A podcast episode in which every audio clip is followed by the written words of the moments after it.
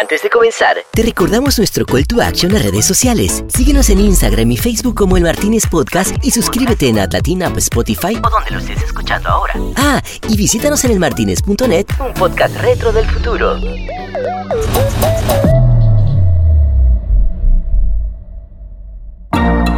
Esto es lo que opina Di María de la campaña que hizo el gerente, que es nuestro invitado de hoy. No, encima es todo verdad, digamos, eso que se hizo la cuenta y todo eso es todo, todo verdad. Fue, si es así, una increíble, toda la suerte de, la vida, hijo de puta. Porque le salió espectacular y encima ahora la publicidad de esta está impresionante, muy buena, muy buena.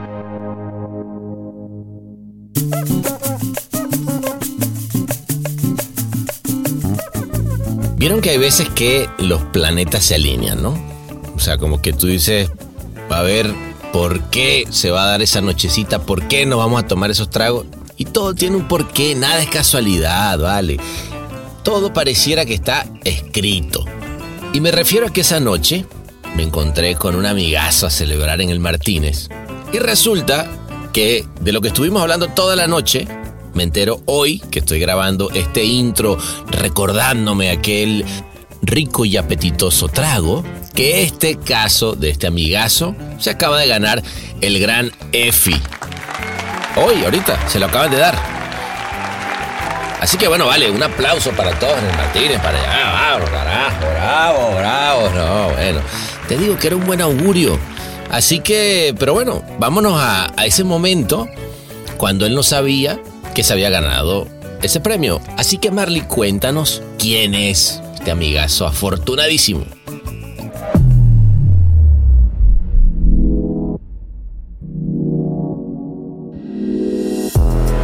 Él es el CMO de Newsan que inspiró la película El gerente de Paramount Plus sobre la aventura detrás de una de las promociones durante el Mundial más arriesgadas de la historia. Con esa película ganó ese año su segundo León de Oro en Cannes con su agencia GOT. Además fue reconocido por Atlantinescopen como el marketer más innovador de la TAM y el CMO del año por el diario El Cronista y la revista Apertura. Este año lanzó su libro Domar el Riesgo, que propone usar las críticas como aprendizaje.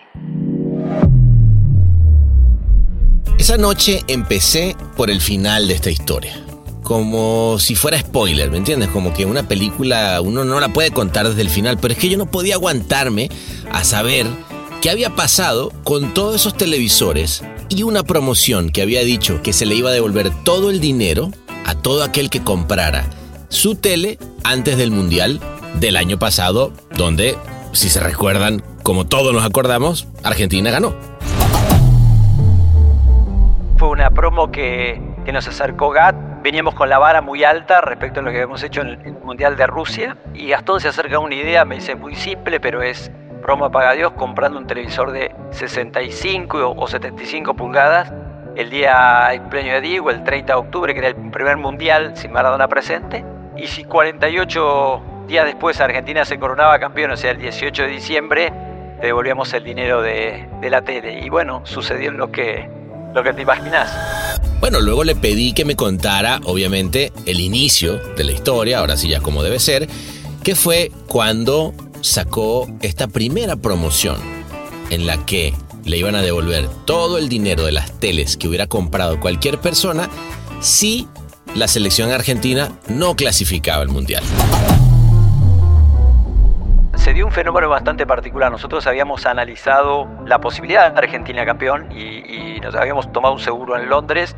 Entre las apuestas, aproximadamente el 22 era la posibilidad de Argentina campeón. Pero la gente local, la gente en la calle, tenía una sensación en su termómetro interno de que Argentina tenía alta chance. También está bueno verlo desde el otro lado, porque en la primer promo acá del 2017, todo el tiempo la gente se planteaba, bueno, ¿qué va a pasar? Que van a tener que devolver el dinero, se van a fundir, van a quebrar. Y esta vez debimos devolver el dinero, pero fue una celebración y fue un festejo. Y, nosotros siempre lo decimos, 6 millones de personas en la calle festejando, nosotros no podíamos ser menos.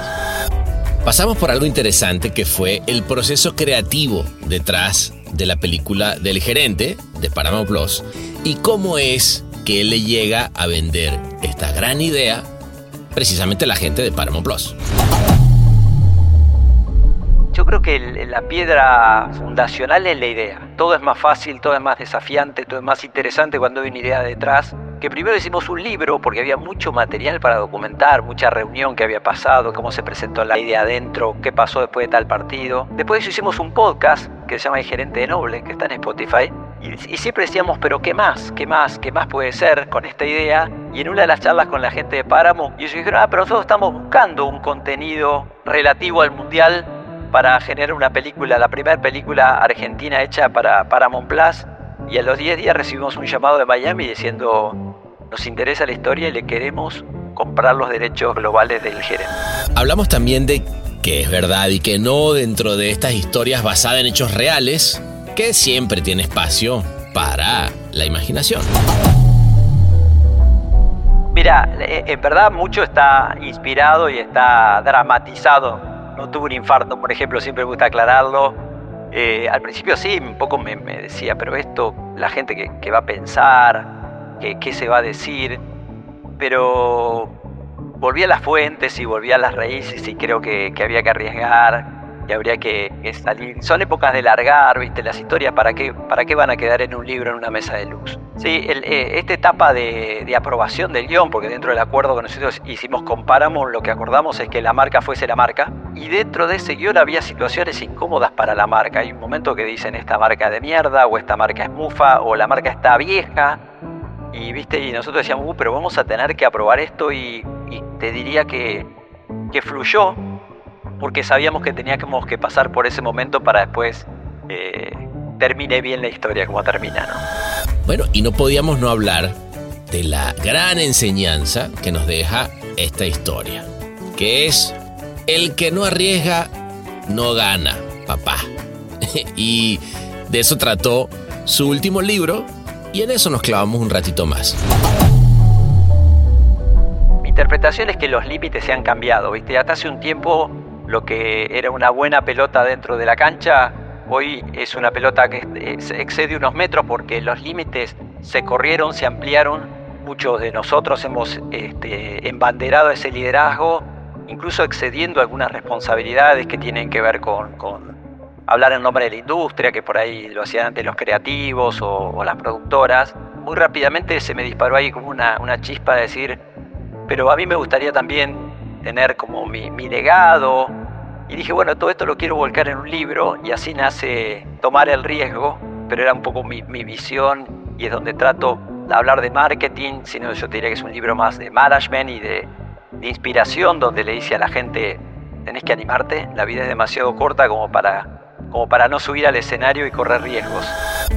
Así que bueno, denle paso al entretenimiento, denle paso a las promociones que patean el tablero.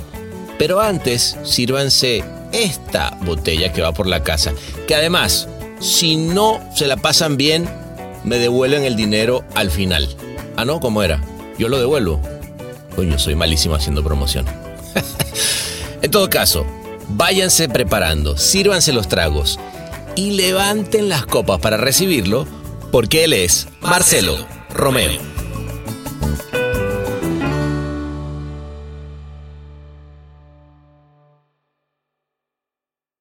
Marcelo, querido, ¿cómo estás? Bueno, todo bien, pana, querido vos, tanto tiempo, ¿cómo va? Todo muy bien. Oye, ¿qué, tecnológico tu headset? Sí, pues sé que tengo unos más cómodos, pero le tengo miedo. Eh, así que, bueno, son, de nuestra marca, así que, ¿viste? Eh, es, lo, es, lo, que te iba a decir, que me imagino que en tecnología no te quedarás corto tú, ¿eh? exactamente. bueno, gracias por la invitación, ¿eh? Viste, era un sueño para, para mí cuando hablamos en Cartagena. Eh, no, a ti, a ti, creo que, que tenía muchas ganas de que, de que nos tomáramos este traguito para que me contara un montón de cosas. Dale. Pues nada, Marcelo, yo ¿tú estás ahorita en Buenos Aires? Sí, sí, estoy en Buenos Aires. Con, este con, con, algo de calor. Este, yo te digo que yo estoy en Los Ángeles con un poco de frío, pero vámonos a este punto intermedio que es Canes en verano eterno. ¿Cómo la ves? Me parece genial, me parece un programón, aparte muy lindo siempre volver a Cannes. Ah, bueno. Vámonos al Martínez, vámonos, carajo. Venga.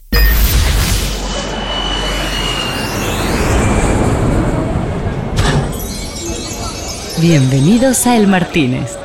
¿Qué le servimos para empezar?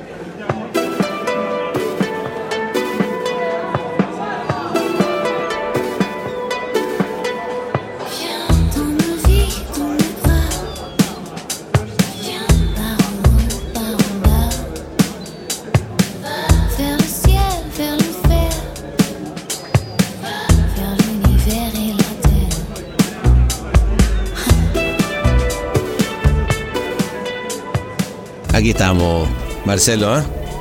¿Qué, qué, cómo, ¿Cómo nos gustan los festivales? ah? Tú, y yo no, tú y yo siempre nos hemos visto en festivales. Siempre, y yo no sé si recordás cómo nos conocimos, fue en, en el EFI 2017.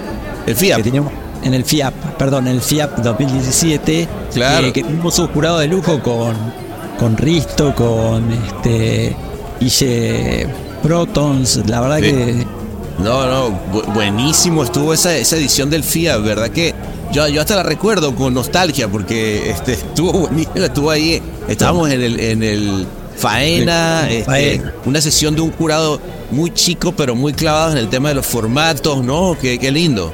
sí, sí, una experiencia espectacular, la verdad que sí.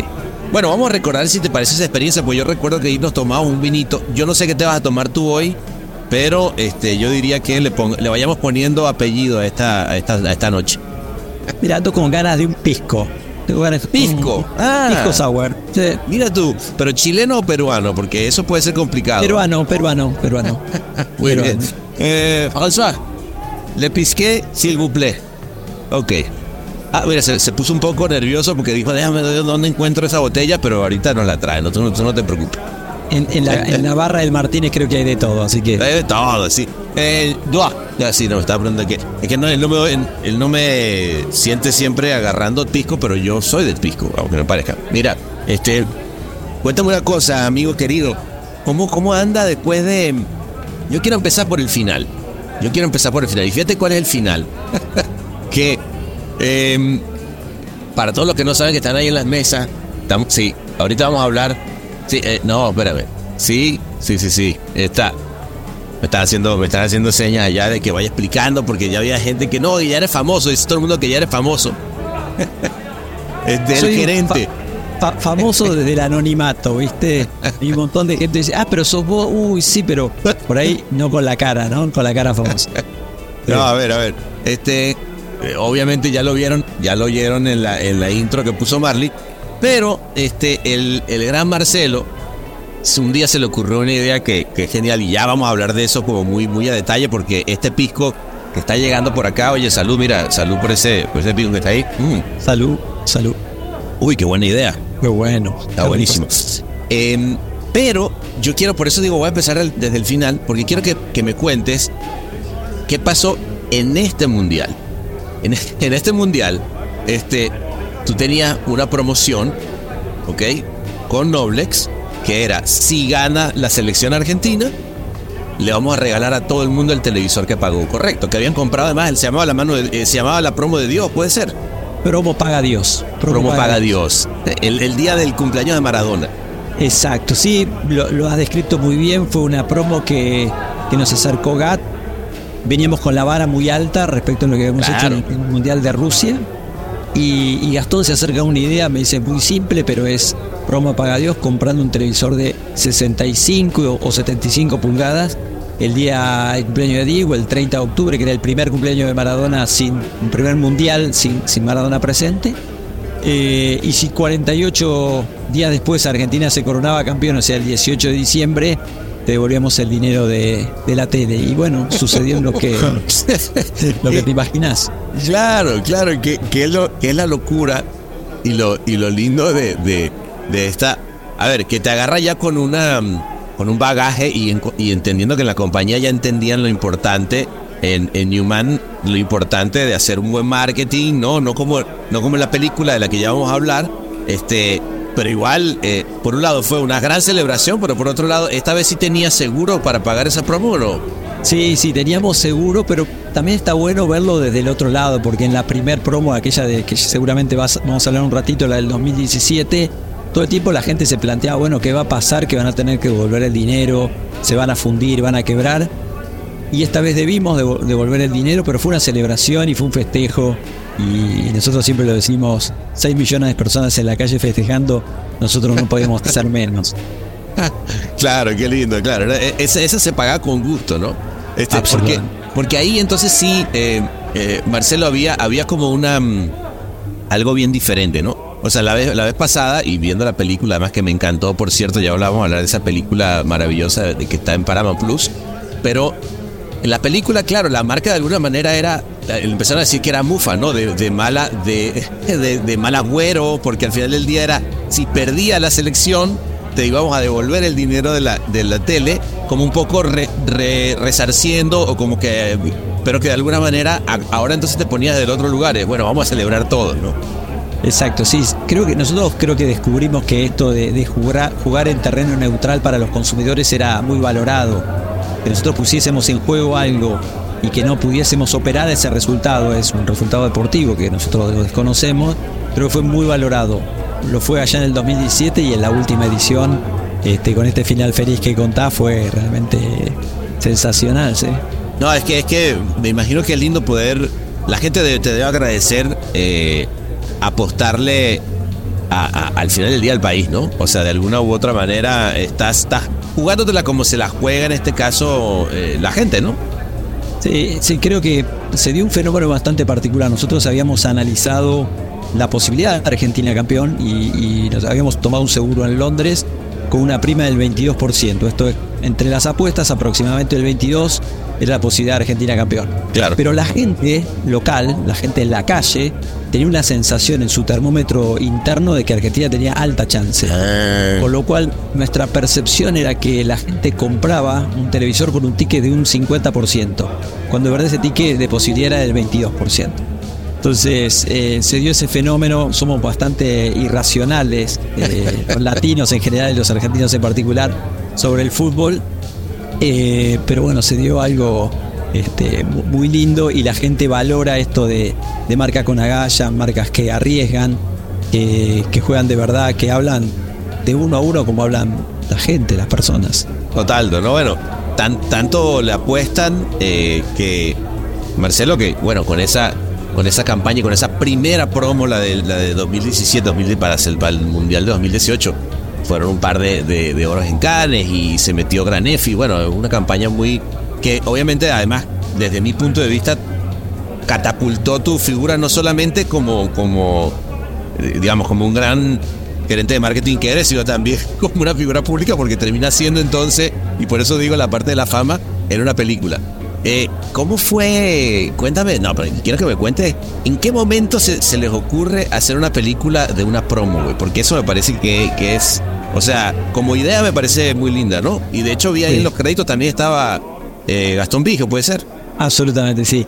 Sí, mira, arranca que yo creo que la piedra fundacional es la idea. Yo creo que eh, todo es más fácil, todo es más desafiante, todo es más interesante cuando hay una idea detrás. Nosotros somos defensores de ideas, valoramos la creatividad y aquella fue una super campaña que, que fue de la gente, porque la gente fue la que generaba los memes, la que le hablaba de igual igual a, la marca, la que le hacía GIF, eh, audios, eh, muy, divertido el ida y vuelta de los consumidores con Noblex. Pero había tanto material, tanto material, había sido tan exitosa la campaña, eh, y de vuelta porque la gente se hizo carne de eso, que primero hicimos un libro porque había mucho material para documentar, mucha reunión que había pasado. Ah, todo empezó con un libro, ok. Pues hicimos un libro donde documentamos toda la vuelta, un poco la cocina la creatividad, cómo se presentó la, la idea adentro, qué, qué, vicisitudes tuvimos, qué pasó después de tal partido. Después hicimos un podcast que se llama El Gerente de Noble, que está en Spotify. Ah, bueno, ahí para que lo oigan, muchachos. después de terminar de oír esto, obviamente. Después del Bardín, claro. Después eh, se nos acercó el IAE, que es una escuela de negocios internacionales la más prestigiosa de la Argentina, para hacerlo un estudio, hacer un caso de estudio. Un caso, claro. Un caso de estudio en una este, universidad privada de eh, posgrado.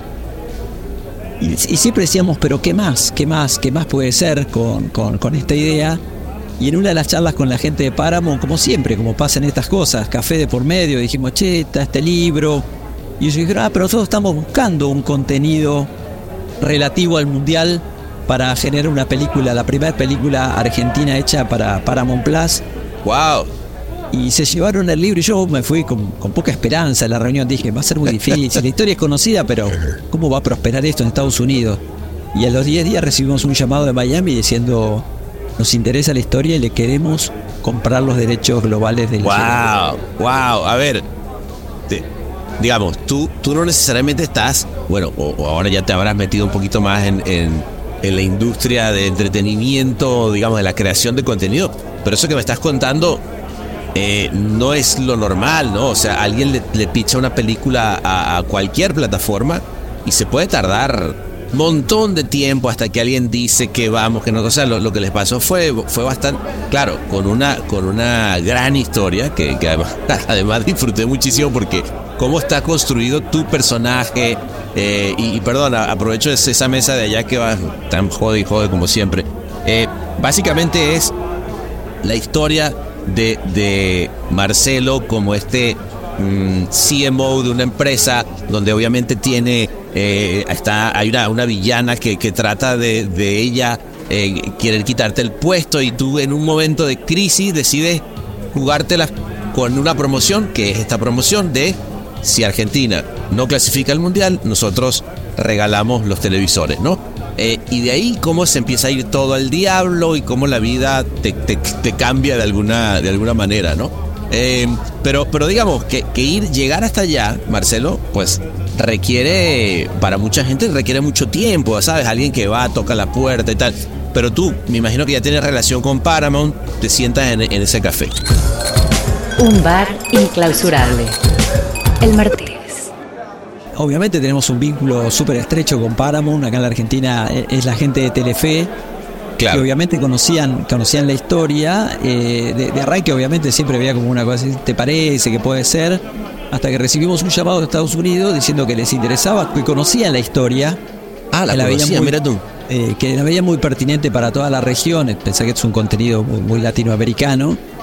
Y a partir de eso empezó como una montaña rusa de sensaciones, porque eh, primero la, experiencia de darme vuelta yo en la compañía y decir, bueno, vamos a vender los derechos. Entonces el abogado me decía, no, pero nosotros no vendemos derechos de película. Eh, ¿Por qué lo vamos a vender? ¿Cómo los vamos a cobrar? ¿Cómo lo vamos a facturar? Este, bueno, empecemos por ahí, no, no, hacemos, no tenemos servicio. Nosotros no, nos dedicamos a eso, claro, no hacemos esto. Eh, y estuvimos casi un año internamente negociando hasta que finalmente ah, pudimos celebrar el contrato de, de la sesión y en paralelo fuimos trabajando con el guionista, fue trabajando con un guion, con la composición de estos personajes hermosos que vos decís. Este, Álvaro Torres, así se llama el protagonista de la, de la película, y, y, cómo él... Eh, se parece, ¿ah? físicamente se parece, ¿no? Dicen que sí. Este, y, y, cómo el, tipo creo que eh, la historia tiene esta, este relato de las segundas oportunidades, que me parece un mensaje hermoso de, alguien que se aferra a una idea y que encuentra una razón para vivir detrás de esa idea, ¿no? Y se supera por eso. Y, y, cuéntame, eh, porque a ver, tú te tienes que muchas veces separar del personaje, pero obviamente es una historia eh, basada en hechos reales, que, que, tiene de por sí obviamente una, una, un valor enorme para, para, para la marca Noblex, ¿no? Para el grupo Newman como tal, pero, pero para ti como persona, pues también de alguna manera era mm, eh, pues tener que sacar un montón de cosas personales a la mesa. No estamos acostumbrados, ¿estás, de acuerdo, Marcelo? En, nuestra, eh, en nuestras profesiones, como tú bien decías, tú eres el que está detrás de la marca y uno siempre pone en, los medios adelante pues las ideas, las marcas, pero uno se queda de alguna manera eh, impoluto, ¿no? Aquí en este caso, es un personaje que estaba en un habiéndose separado, con una relación con un hijo adolescente o ya más grande complicada, ¿no? Eh, ¿cómo, cómo, hiciste para ir poniendo esas cosas tan personales en la... ¿No hubo una cosa de incomodidad? ¿En algún momento no dijiste, wow, ¿qué, qué hice? ¿Ahora tengo que contar toda mi vida? ¿O cómo fue? No, mira, eh, en verdad mucho está inspirado y está dramatizado no tuve un infarto, por ejemplo, siempre me gusta aclararlo. ah, nunca no tuviste un infarto. nunca, no tuve un infarto. pero esas son cosas que le, añaden. claro, le añaden un poco de. y, después, si querés, hablamos un poco de cómo se compone el, el, guion. Eh, sí, las charlas. Hay, bueno, las primeras lecturas del guion, yo creo que leí ese guion más de siete veces porque lo leí en distintas instancias. Eh, al principio sí, un poco me, decía, pero esto, la gente que, va a pensar, que, qué se va a decir, pero volví a las fuentes y volví a las raíces y creo que, había que arriesgar y habría que, salir. Son épocas de largar, viste, las historias, ¿para qué, ¿para qué van a quedar en un libro, en una mesa de luz? Ah, este, era, era el momento de, de dar de visualizar la, la, historia, la gente la quería ver. Así que nada, me, No, pero qué, qué linda reflexión, eh, Marcelo, porque eso que está diciendo tienes todas las razones. ¿Era eso o que se quedara en una anécdota, en una mesita de luz? Si de pronto te ponías muy, eh, muy piqui a no, eso mejor no, porque eso, yo como quedo ahí parado y tal. No hubiera sido un personaje, un personaje tan entrañable, ¿no? Alguien que, que, tuviera su parte vulnerable, que, que tenía que aprender algo, ¿no? Sí, el, eh, esta etapa de, de aprobación del guion, porque dentro del acuerdo que nosotros hicimos con Paramount, lo que acordamos es que la marca fuese la marca. Primero el gran debate, porque podía haber la importantísimo. marca. Y lo que nos respondieron es ok, pero hay un momento que todo se va al diablo. Después del segundo acto, vos, vos estás en el tema de contenido, después del segundo acto hay un momento que eh, el protagonista siente que todo se fue al diablo. Tipo, lo van a rajar del laburo. Claro. Eh, tuvo un infarto, su mujer lo deja, en el laburo no lo quieren, Argentina está quedando fuera del mundial. Eh, y dentro de ese guion había situaciones incómodas para la marca. Hay un momento que dicen esta marca de mierda, o esta marca es mufa, o la marca está vieja. Y viste, y nosotros decíamos, "Uh, pero vamos a tener que aprobar esto y, te diría que, que fluyó, porque sabíamos que teníamos que pasar por ese momento para después eh, termine bien la historia como termina. Está bueno, no, pero, pero a ver, también, insisto, eh, si alguien, o cuando digo alguien, no solamente tú, sino toda una compañía tomó una decisión tan arriesgada eh, como, la que se tomó en su momento, eh, digamos que me queda claro el, que el que digan, bueno, vamos a tomar los riesgos. Pero inevitablemente hay momentos, y, creo que es una gran lección, ¿ah? si, tú me preguntas a mí de, cómo las marcas hoy en día se, asumen a sí mismas, esta cosa de, de la marca impoluta y perfecta, de que, que no, eso no, eso no lo digas, porque nosotros siempre deberíamos hablar de cosas positivas y tal. Cuando en realidad, a ver si estás de acuerdo conmigo, Marcelo, la gente ya como que ya se, se la sabe, ¿no? O sea, la gente quiere oír marcas también un poco de eso, más abiertas, más, más, más diciendo la verdad, ¿no? Y marca con, con un, con un rol activo, con una posición tomada. Eh, mi, mi interpretación es que los límites se han cambiado. ¿viste? Hasta hace un tiempo lo que era una buena pelota dentro de la cancha, hoy es una pelota que excede unos metros porque los límites se corrieron, se ampliaron. El tema es que Ah, no sabemos bueno. los límites. Y, y hay partes de la cancha que los límites están difusos y ese es otro problema porque los tenemos que ir a explorar. Ahora, sin duda que la gente quiere marcas reales, comprometidas, que hablen de igual a igual, que se puedan reír de sí mismas. Este, y creo que, que el ejemplo de Noblex, la peli y las, todos los contenidos que viene haciendo a través de su tono tan este, descontracturado, me parece le ha hecho un, eh, ocupar un lugar. Así que sí, a full con, con esto de marcas, marcas reales. Qué bueno. No, no, no, pero de verdad, no, mira, salud, vale, por, por ese, por que vivan las agallas. A mí eso es lo que yo diría aquí, que vivan las agallas. Mm, En fin. salud. Este, y, y dime una cosa, em, quiero, quiero saber si, porque ahora ya desde, ya, ya no como publicista y como marca, sino como alguien que disfrutó de la película, porque además me senté a verla con toda la familia, estaban todos muy clavos y me decían, además me decían, no, mis hijos me decían, pero eh, no, le- yo tú sabes, me- ah, ese es un amigo mío, es un amigo mío. el que- pero ¿cómo? Es, no, bueno, entonces quiero aquí saber, este, ¿qué fue verdad? ¿Qué de lo que está ahí cierto? Eh, so- sobre todo la parte personal. Mira, la parte personal y se, se- no, no quiero ser como los magos, viste, que develan su, su chiste, pero eh, yo te diría que, que es verdad, bueno, todo lo que sucede respecto de la promo es real. Partidos, eh, te- te digo, abrimos la promo nuevamente, o sea, todo, toda la, lo que trasciende por abajo de, de la historia de, de Álvaro es real. Eh, las dudas, sobre todo en, en el arranque, la dificultad, y vos me vas a saber entender, para vender la idea. Uf, no bueno. No, no es una idea fácil de. No es- no es una idea fácil de vender internamente y no es una idea fácil de defender ante Gastón Vigio que me presionaba diciendo, ¿y cuándo la probás? No, lo conocemos a Gastón, un Claro, me pero que estaba muy encima de, de cada 10 minutos. Y, y, y eh, o sea, que yo te diría que, que la película arranca con, con lo que nos costó vender la idea. Nos costó un montón. Nos costó, me costó personalmente bastante. A ver, pero háblame un poquito más de detalle, perdón que te, porque quiero que ahí sí, eso- esa parte del, de, de- de esa, cuéntame cómo fue el momento en el que te la, que, que salió la idea por primera vez, que la, la con- que te la contaron, que decidiste ir a venderla. ¿Y cómo fue la primera vez que te sentaste con, con, con alguien dentro de la compañía a venderla? Mira, la, la idea respondía a un brief que, que está- era mediados de 2017. Nosotros le pasamos este brief a la agencia, le dijimos, che, queremos activar algo que hable del mundial eh, para determinados modelos. Yo me acuerdo que la respuesta de la agencia dice, pero ¿qué vamos a hablar del mundial si Argentina ni siquiera está clasificado? Con lo cual ya ahí había una cosa. Ah, partió ahí el insight, claro. Partió desde ahí y yo diría que un día después me llama Gastón, me dice, juntémonos, tengo la idea, me la cuenta y lo interesante de la idea es que la respuesta del consumidor estaba en, en la misma promoción, es, me vas a hacer comprar un televisor para ver a Argentina en el Mundial de Rusia y si no clasifica, decía la gente. Bueno, ahí estaba, la misma promoción te daba la respuesta, te devolvemos el dinero. Hasta ahí estaba Ah, bien, lo charlo un poco internamente, eh, empiezo a averiguar lo del seguro, el seguro es bastante viable, seguro en, Estados, en, perdón, en, en- en el Reino Unido, eh, empiezo a charlar con, con la gente de ventas y demás, pero a ver, lo voy a decir políticamente, no, no avanzaba, en el camino de aprobaciones no avanzaba, no avanzaba. No, no ascendía, no ascendía, llegaba y, y se Llegaba daba. en un momento y yo mandaba mails y no había respuesta. Hasta que eh, un día Gastón me llama y me dice, che, faltan, no sé, 10 días para, es el deadline para hacerla.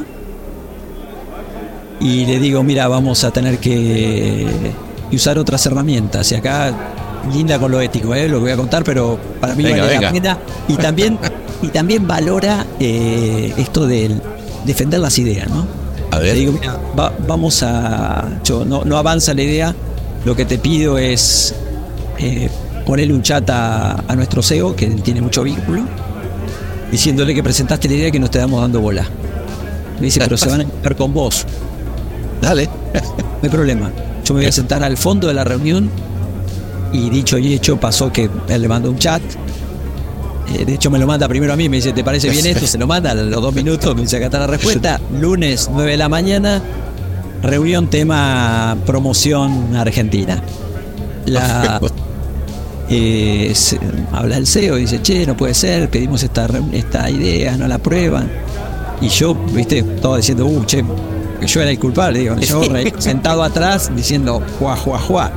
Claro. Y, y- y se fue aprobando, viste, como cuando tenía que suceder esto, pero estamos de acuerdo, sí, sí, sí, sí, sí, sí, sí. Y yo me fui con el sí. Entonces bueno. la idea fue como, no sé si éticamente y si formalmente No. es lo que corresponde, pero yo me quedo con, con eso, viste, de que, de No, había- había, parte, había que sacarla. Ha- había, o sea, fíjate qué interesante lo que estás diciendo. Eh, a ver, lo que me estás diciendo, creo que éticamente es. De hecho, hay un momento similar en la película en la que no es uno quien toma las decisiones, pero que son todos y este, este le parece está en contra y este está a favor. Y como siempre, ¿no? El que dice, no, Sí, pero sí. ¿cómo es posible? El más conservador o la más conservadora, en este caso, no sé qué, ta, ta. Y de repente un CEO que creo que dentro de lo que me estás diciendo, entonces sí tiene de real, porque es el CEO quien hay en ese momento en la película en el que, que, que mientras uno dice, no, eso no es posible, él dice, es buenísima. Y todos se acomodan, ¿viste? Y, todo- y Después de todo se eso. acopla. De- Que la hemos visto, yo esa la he visto varias veces. Esto es El Martínez.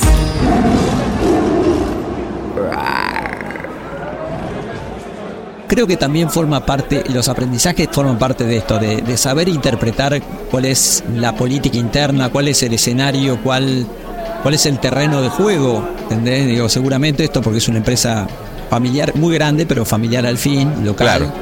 Eh, entendí que era la mejor forma para, para, para probarlo. Así que empezó con un poco traumática la aprobación y a partir de eso se dieron las situaciones que se dieron. eh, pero bueno, arranca así, arranca así. Pero, pero entonces la pregunta, por lo que me está diciendo, entonces sí había seguro. Sí, había seguro. Sí, sí, había seguro. sí, no, porque además me pareció, me pareció un ingrediente buenísimo, la verdad. Ese del seguro, ahí, ahí viene el guionista de haberle metido, subido la, la, lo que está en riesgo, ¿no? Porque además creo que eso es lo que, lo que, lo más importante era, eh, pues lo que está en riesgo sea cada vez más, más grande, ¿no? Eh, Eso. Sí, sí, había, había un seguro y eh, en todo momento cuando se hace el guion de la película se trata de simplificar para, para el televidente, ¿no? También Claro. sucede claro. que no está en el rol de la agencia y eso es un tema que también nos lo planteamos bastante. De, Claro. bueno, él podría ir a pedirle una idea a una agencia, pero digo, para, para Doña Rosa, no, yo no sé si tiene identificado lo que es un brief y, y la agencia. Era mejor que el gerente tuviese el momento eureka, que se le Claro. pareciese él la idea y, y simplificarlo. De hecho, fue una gran charla con, con los chicos de GAT y ellos aceptaron. Bueno, después hay una intervención de Cuaco, no sé si lo viste. Ah, sí, sí, Una sí. nueva, lo llaman como para ver este, una nueva campaña porque esa no, no iba, ¿no? Buenísimo. Oye, ah, pero es interesante también como parte del proceso. Eh, tú entonces estabas también como, como interesado o como respetuoso sobre, oye, si no va a ser así y que el momento Eureka no venga de la agencia, déjame ir a platicarlo con la gente de GOT, ¿no? O Sí. sea, ellos te- tuvieron parte de, fueron parte de esto, de este proceso. Sí, yo creo que también como, como una de las grandes cosas que pasó en este en esta película es tan grande un proceso, una peli que y se dio un fenómeno de un grupo tan eh, heterogéneo desde productores en Estados Unidos, bueno, uno de los productores es Axel Kuchevaski que, que, que Sí. es un ser vecino tuyo ahí en, Sí, en Los sí. Ángeles. Eh, pero es un tipo que ha llevado películas al Oscar a la Argentina, desde el director, desde los actores, guionistas, eh, agencias, digo, logramos sacar adelante un producto sin, sin ningún tipo de, de, de celo ni de ego, y siempre pensando que lo mejor era, lo- era el producto final, ¿no? Qué bárbaro. Qué, qué desafío, porque también, digamos, hay mucho creativo muy grosso, digo, cuando digo creativo es gente poniendo ideas en la mesa, ¿no? Un guionista, un director, este, una agencia, ustedes mismos desde la marca, un CEO, ¿no? Qué, qué, qué interesante que haya sido tan, tan fluido porque suena como una labor titánica, ¿no? Sí, sí, sí, realmente fue, fue muy, muy grande el, el acuerdo que tuvimos que hacer entre las partes porque, de vuelta, siempre sabíamos que el producto iba a estar muy bien, iba a ser muy emotivo, porque yo siempre lo defino como una linda comedia hasta que deja de serlo, porque hay un momento que deja de ser una comedia y te da un mensaje espectacular. Eh, pero sí, la verdad que, este, un equipo de laburo sensacional. No, y, lindo ahorita que hablas de- del mensaje que tiene que ver con justamente con esto de jugártela, ¿no? O sea, y, y- creo que tiene que venir mucho al caso aquí en este lugar de ideas que, que se disfruta desde ese lugar, ¿no? Es un- una persona, en este caso, eh, que, un personaje que viene acostumbrado a hacer las cosas de una, de una misma manera, el día que, que decide, pum, salirse de ese... mm, eh, de esa cotidianidad, bueno, cambia, cambia todo, ¿no? Buenísimo. Oye, y, y, cuenta- y están pensando convertir esto en un caso de branded content porque me parece que sería, estaría, pero mira, puesto ahí.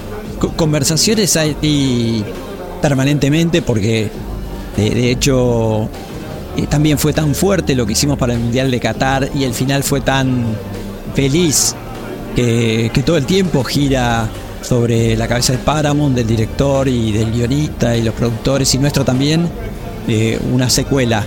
Eh, así que Ah. ojalá que, que la próxima vez que nos veamos Ah, sea con, bueno. con secuela. Sí, ojalá. Claro, qué interesante, porque claro, se viene la otra parte eh, y, que, y que empieza entonces por el final, tiene lógica entonces ese- esa pregunta que te dice empezar por el final.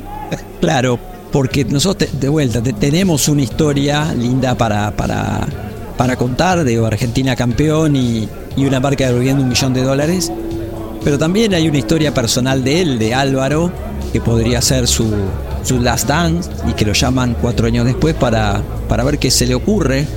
Y bueno, se le ocurre esto, ¿no? Está bueno.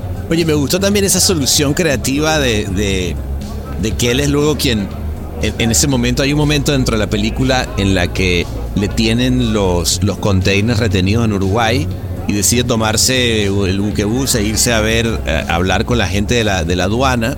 eh, y se encuentra con un creativo que estaba vendiendo una campaña y se la acaban de rebotar. Y esa es la manera que él encuentra de, de darle la vuelta con una idea que era la que había intentado venderle al otro, al otro grupo. Cuéntame un poquito cómo, cómo llegan a esa, porque me pareció un giro muy lindo, ¿no? Bu- Bueno, ahí te- teníamos, de hecho el guion original no era esa la resolución, la resolución era non santa, él, él ap- apelaba a algunas cosas no éticas para, Claro. para que le autoricen en la salida de la mercadería de Uruguay y ahí obviamente dijimos no, tratemos de buscar una solución un poco más políticamente correcta, que es esta, que él vende la idea de que le habían rebotado y, me parece que es genial que esa moneda de intercambio de la creatividad, de las ideas, nuevamente pasa a ser como global. Él utiliza esa idea eh, y eso le habilita para, para, para que pueda sacar la mercadería.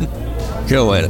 O sea que, que me imagino que entonces, porque me dices, te, leíste siete veces el guion, te, te oigo hablar del, del, proceso creativo, de cómo cambió la idea. Te tocó estar muy, casi que dándole forma a muchas de las de la, de la historia, ¿no? ¿Era, era parte de, la dinámica o cómo? Sí, era, era parte del acuerdo. Cuando nosotros vendimos los derechos, lo que dijimos, queremos estar involucrados porque la marca iba a ser la marca. Obviamente pusimos a disposición nuestras plantas industriales, donde vos ves que, están filmadas las, las, escenas de fábrica, o se hacen los ah. fábricas en, en Ushuaia, Tierra del Fuego, así que hubo que viajar a Ushuaia. hay una escena, seguramente se te pasó, pero tengo un, cameo muy chiquito. Después te voy a pasar en. pásamelo, pásamelo porque no, no me, no, no me fijé. ¿eh? No, no lo vi, no lo vi. Eh, sí, y. y pero no, pero Dino, perdón. Dino, cuándo es el cameo, porque quien no, quien no lo está, quien lo está oyendo cuando la vea. Ah, el cameo es después de una escena donde Álvaro Torres está con, con, Sebastián Almada, que es el gerente de la planta, arriba de un Clark y hace un travel, travel out, sería la cámara, va bajando. Y yo me cruzo ahí con un supervisor de fábrica con un delantal azul trabajando. Ah, buenísimo. Un operario. Ok, bueno, para saberlo, para verla de nuevo. Ok. Claro.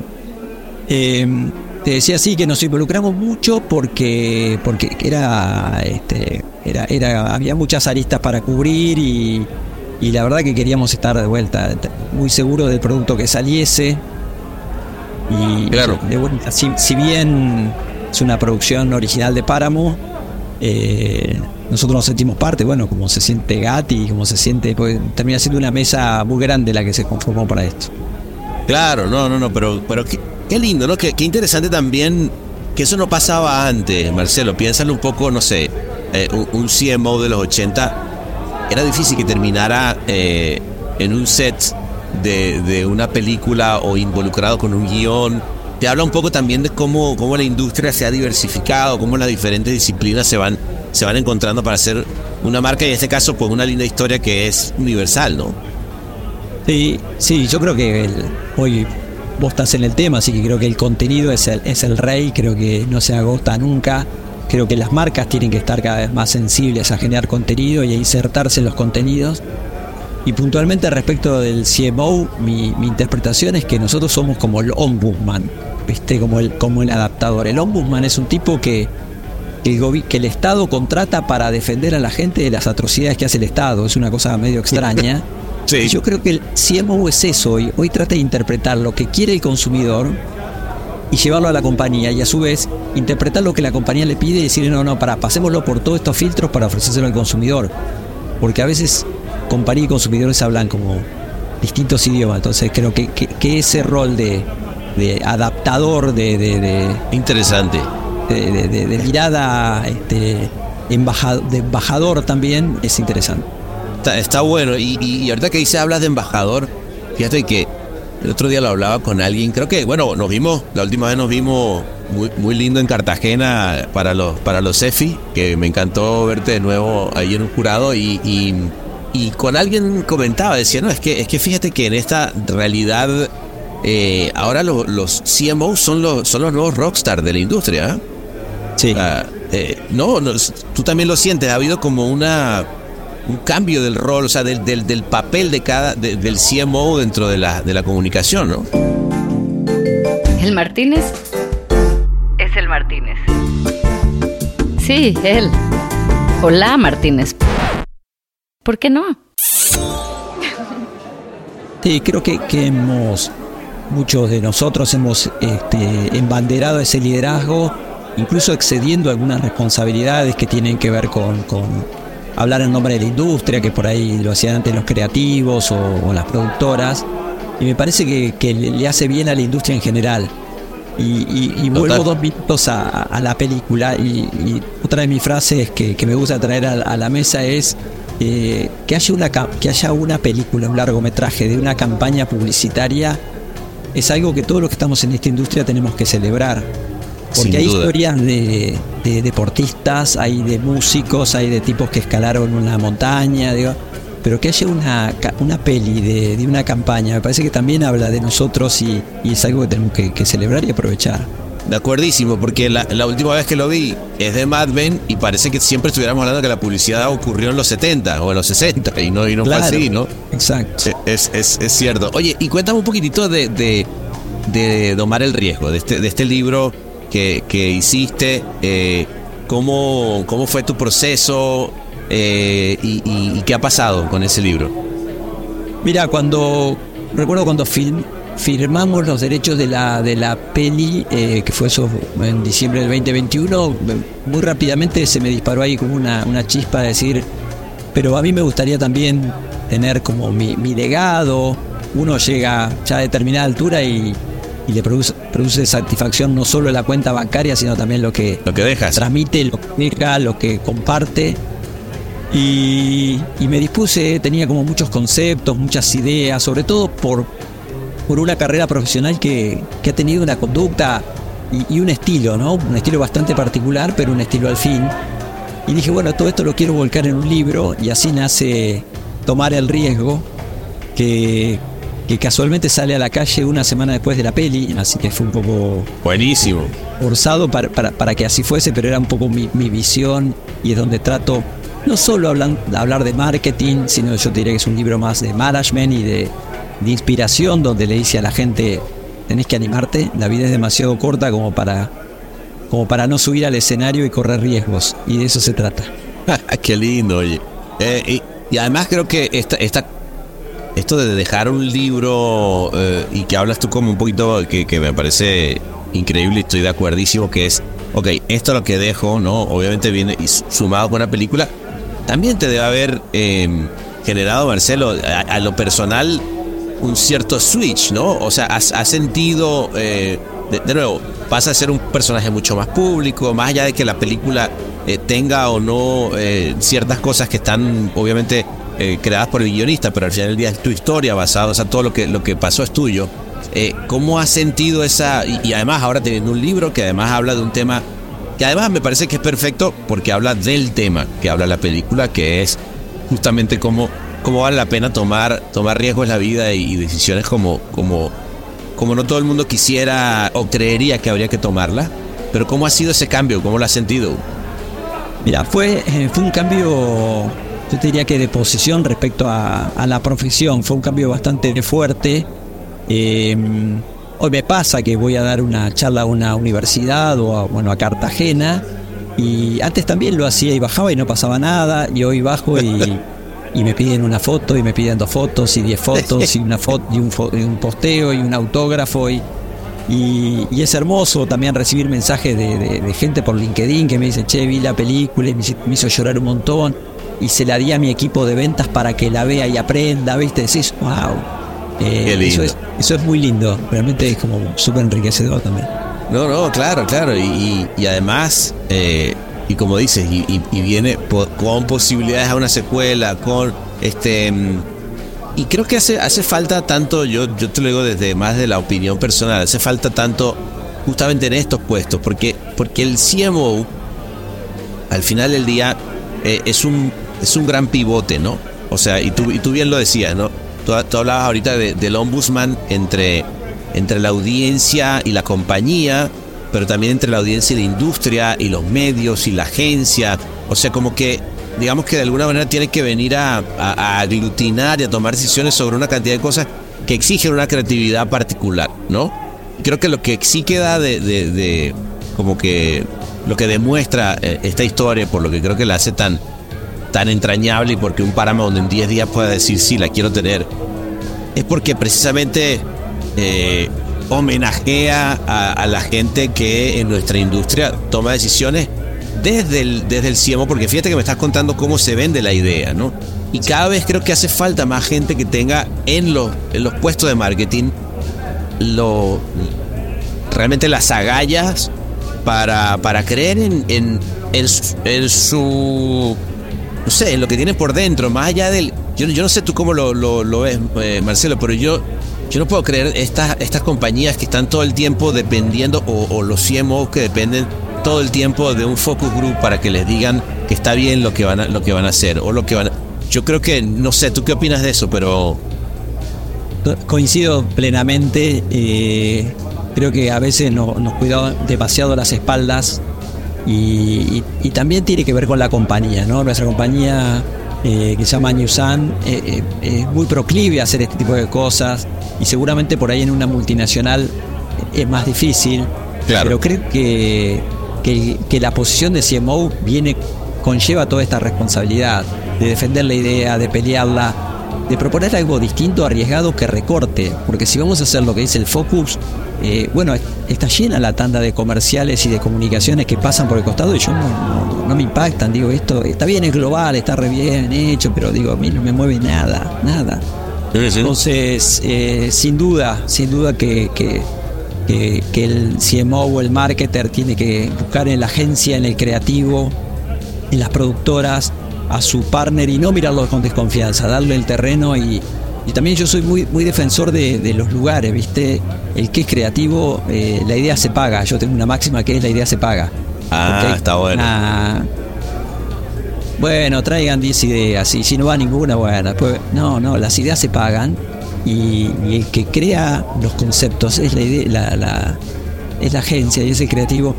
Y aunque yo me junte con mi equipo, que son 25 personas, todos jóvenes, muy talentosos, a hacer un brainstorming, jamás vamos a poder tener una producción de la factura de, de GAT, por ejemplo. Entonces, Claro. hay que, hay que saber y hay que ser muy respetuoso de los espacios.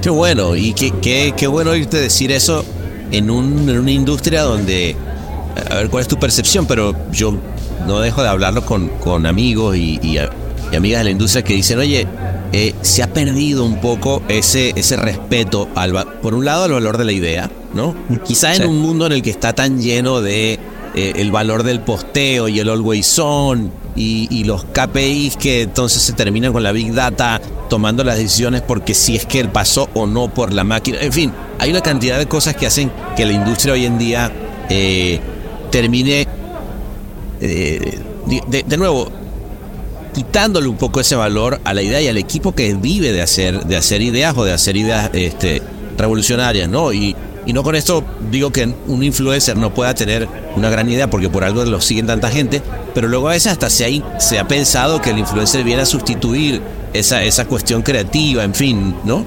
Sí. Sí, sin duda que la tecnología y la inteligencia artificial vienen a enriquecer nuestra profesión. Lo escuchaba hace unos meses a, a Fernando Vega Olmos, que creo que es en, e- en este mismo podcast. Él decía Sí. algo así como que, que está bien, uno va a poder optimizar su pauta, va a poder hoy, de hecho, poder decir, bueno, a ver cuál es el mejor rendimiento de esta campaña en medios digitales, no importa. Pero el corazón está en el contenido, está en qué dice ese posteo, en cuál es la imagen, en cuál es la inteligencia creativa que le pongo a eso. Y simplemente la tecnología viene a enriquecerlo desde una parte. Pero yo hasta ahora no encontré algo que, que con tecnología me, me, me, emocione. Es verdad, es verdad, es difícil que, el, que, que, un, que un aparato frío nos emocione, nos emocione de esa manera. Oye, dime una cosa, ¿y, y tu hijo sí tiene algo que, que ver con community managers o no? Eh, Vos es que estudia marketing, eh, trabaja en una Ah, compañía, tiene, tiene 22 años, trabaja en una compañía, una automotriz muy importante acá en la Argentina. eh, y obviamente estudia, está ya para recibirse de marketing, pero Muy bien. Y, y bueno, eh, se- seguirá, seguirá, seguirá la- lo- lo- los pasos de- del, del gerente, oye. Oye, y, y, y habla un poquitito de, de las redes sociales, ahorita que hablas de esto, em, porque entiendo que una de las cosas que, que fue un gran detonador, ahorita que, que, que dices lo importante que es de lo que dice el posteo, ¿no? Eh, una de las grandes decisiones, yo creo, de, de- de esta campaña fue eh, encarnar en alguien, ¿no? En una persona que era el quien hablaba con la gente eh, sobre la promoción y los puteaba y no sé qué. Y yo me acuerdo que además hay unos casos muy lindos, además, por cierto, en Argentina, de la pizzería tal que agarra el community manager y se pone a decir cosas, este, ¿cómo, cómo fue esa parte de, de- de redes? Hubo ahí algo, un trabajo importante, ¿no? Un bar inclausurable. El Martínez. sí, hubo un trabajo importante y, y un poco caímos, bueno, como sucede muchas de estas cosas, por, por, eh, por error y por vol- volver a ajustar. Nosotros cuando hicimos la promo original habíamos contratado todos medios offline, digo, diarios, vía pública, este, PNTs en la tele, y, y la gente nos empezó a contestar por Twitter, por WhatsApp, por, por Instagram, Claro. Y nos tocó de los medios offline, nos llevó a los medios online, algo bidireccional, que nosotros no lo teníamos demasiado estudiado y no estábamos muy preparados, pero creo que tuvimos la cintura y la agilidad para muy rápidamente adaptarnos. Y, y lo de gerente me parece que es una observación también como muy, muy, muy fuerte. Nosotros somos grandes creyentes de que el INSAI está en la gente. El INSAI está en la gente. Cuando hacemos la promo de eh, Argentina te devuelvo el dinero, no inventamos nada, solamente tomamos lo que la gente sabía, ese fantasma que sobrevolaba en la cabeza de 40 millones de argentinos y montamos una promoción sobre esa duda, pero no tenemos nada que explicar. La gente sabía que Argentina podía quedar afuera. Y cuando generamos el perfil del gerente sucedió lo mismo. La gente no se refería a la marca, se refería siempre al o dueño de Noblex o al CEO de Noblex o al gerente y le adjudicaba esta irresponsabilidad o esta locura al manager. Entonces muy rápidamente dijimos, ah, vos, eh, vos consumidor, eh, pensás que acá hay un pibe con la cabeza fría que, bueno, te vamos a dar ese perfil y creamos el perfil que no es ni más ni menos que lo que la gente creía que existía, un tipo que se había mandado a hacer esto y que lo iban a rajar. Qué bueno. Y ese Qué perfil divertido. de gerente termina siendo un poco bizarro, es el que le contesta de forma más irreverente a la gente, que contestaba tweets muy fuertes, porque la verdad que no, no, decían cosas de. me Iban a, yo me iba a suicidar o me iban a despedir a lo que te imagines. Pero lo interesante es esto, es que el insight está ahí. Es qué puedo tomar que la gente sepa para facilitarle el trabajo. Buenísimo. Oye, ¿y el nombre de la película cuando ustedes se lo cuentan a Paramount ya venía así? ¿Ya para ustedes era el gerente o, se, o con el no, tiempo? No, fue, fue una propuesta de ellos. Nosotros, de hecho, Ah. en algún momento lo, lo hablamos con Gastón y dijimos, bueno, si se llama el gerente va a ser, va a ser perfecto. Eh, pero ¿qué pasa si se llama mi papá de los televisores? No sé, me acuerdo que Gastón me dijo, digo, se, se nos cae la historia. Y en la primera opción que nos trajo Paramount se llamaba el gerente y dijimos, bueno, acá no pasó nada y, y vamos con el gerente. Qué, qué bueno. Mi- mirá, Ah, uy, qué buen póster, güey. Eh. Qué buen póster ahí puesto. Oye, y, y ahorita hablando de, de, de GOT, cuando. eh, qué bárbaro, ¿no? Cómo, cómo esa agencia la- lo, lo ha hecho de una manera tan increíble. Como eh, ahorita acaban de, de asociarse con Globant. Entiendo que una parte. eh, pero es, es im- impresionante lo que desde, desde Argentina y obviamente Brasil con, con Anselmo se ha, se ha hecho, ¿no? ¿Cómo, lo ves? Sí, realmente lo, lo tienen en su ADN. Yo trabajo mucho con ellos, creo que por ser de los primeros anunciantes que, que- que arrancamos cuando eran dos o tres acá en Buenos Aires. Qué bueno. Pero yo siempre, cada vez que voy a una presentación de ellos, voy con la expectativa porque sé que me van a traer algo disruptivo, original, impactante, arriesgado. Eh, Gastón siempre dice, si, si no se lo tenés que llevar al abogado de la compañía con recelo, no sirve, con lo cual siempre vamos muy, muy border. Eh, bien. pero es genial, yo creo que han encontrado, para mí es un nuevo modelo de, de- de negocio y un nuevo modelo de marketing que, que es el que están proponiendo. No, no, está buenísimo. Oye, y, y dentro de la, de la compañía, así como tú de pronto estás esperando, bueno, que viene, ahí como el, como el, todos los, los clientes, ¿no? De, de eh, también están a la espera. Yo imagino que ah, también a nivel compañía ya están diciéndote, bueno, Marcelo, a ver, ¿qué, qué es lo próximo? Bueno, ¿Qué se nos viene? Pa- pasa todo el tiempo. Imagínate que cuando, que cuando sucedió lo del 2017-2018 siempre me decían, uy, ahora, uy, qué alta tenés la, la vara ahora, ¿no? Ta- Claro, claro. Y, y si uno lo ve en perspectiva, el último año para nosotros, para mí en perso- en lo personal y para, para la compañía en general, eh, fue, supero- su- fue, fue superior. Este año logramos un, un León de Oro en Cannes, más no sé cuántos CEFI en Argentina. eh, Bárbaro. premio seco. Realmente fue muy, muy fuerte. De hecho, ganamos un Martín Fierro acá en la Argentina, que es algo así como Sí, no, no, bueno. un Felicidades. Oscar local. Claro. Eh, entonces, bueno, me parece que los desafíos son el, el, el combustible para, para seguir superándose y haciendo nuevas cosas. eh. Ah, que así sea, vale, salud por eso, ¿no? Que venga, Salud. Que sea mucho más. Que sea mucho más porque. Porque además yo creo que eso es como, como el dominó, ¿no? Una vez que arranca y no para, así que. Increíble. Sí, sí, total.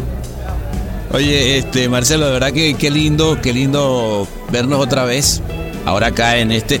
Espero que, que- que la próxima vez sea en vivo, este, celebrando algunas otras cositas por acá en Cannes, ya, ya que nos vimos.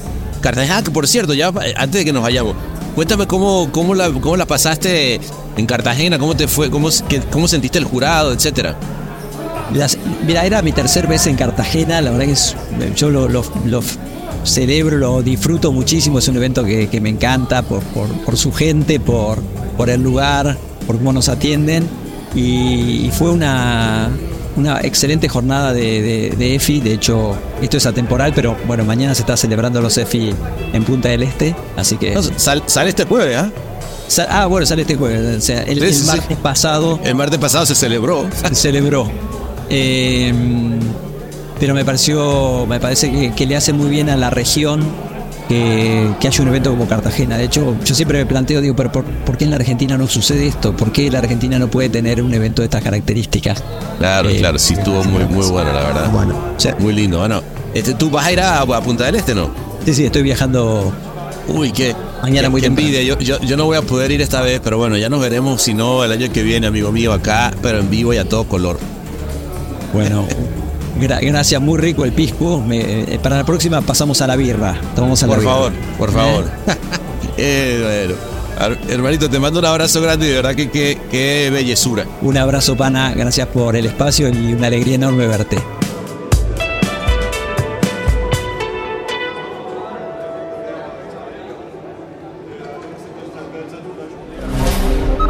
Todos los derechos reservados y todos los torcidos depravados.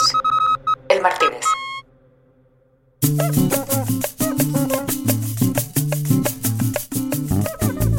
Si fuera un presagio del futuro, nos pusimos a brindar por eh, el riesgo, las grandes ideas, la amistad y sobre todo la sabrosura tropical que nos llegó a invadir este corazón sabroso cuando nos damos cuenta que hay que apostar, chicos, a las buenas ideas, que hacen falta clientes CMOs con las agallas que tiene mi queridísimo Marcelo. Así que bueno, eso fue una bellezura de ahí. Nos seguimos. Por ahí cayó Gastón, el otro, se volvieron locos. Por allá estaba también. Eh, ¿Quiénes estaban? Todos brincando como si esta vaina fuera un bar, chico, ¿no? Bueno, que lo es, ¿no? Ah, bueno, entonces estaba todo bien. Eh, bueno, en todo caso, vale. Eh, lo que les quería decir es que la cosa se puso increíble, que fue maravilloso y que nos quedamos entonces solamente celebrando como si Argentina hubiera ganado el mundial, ¿o no?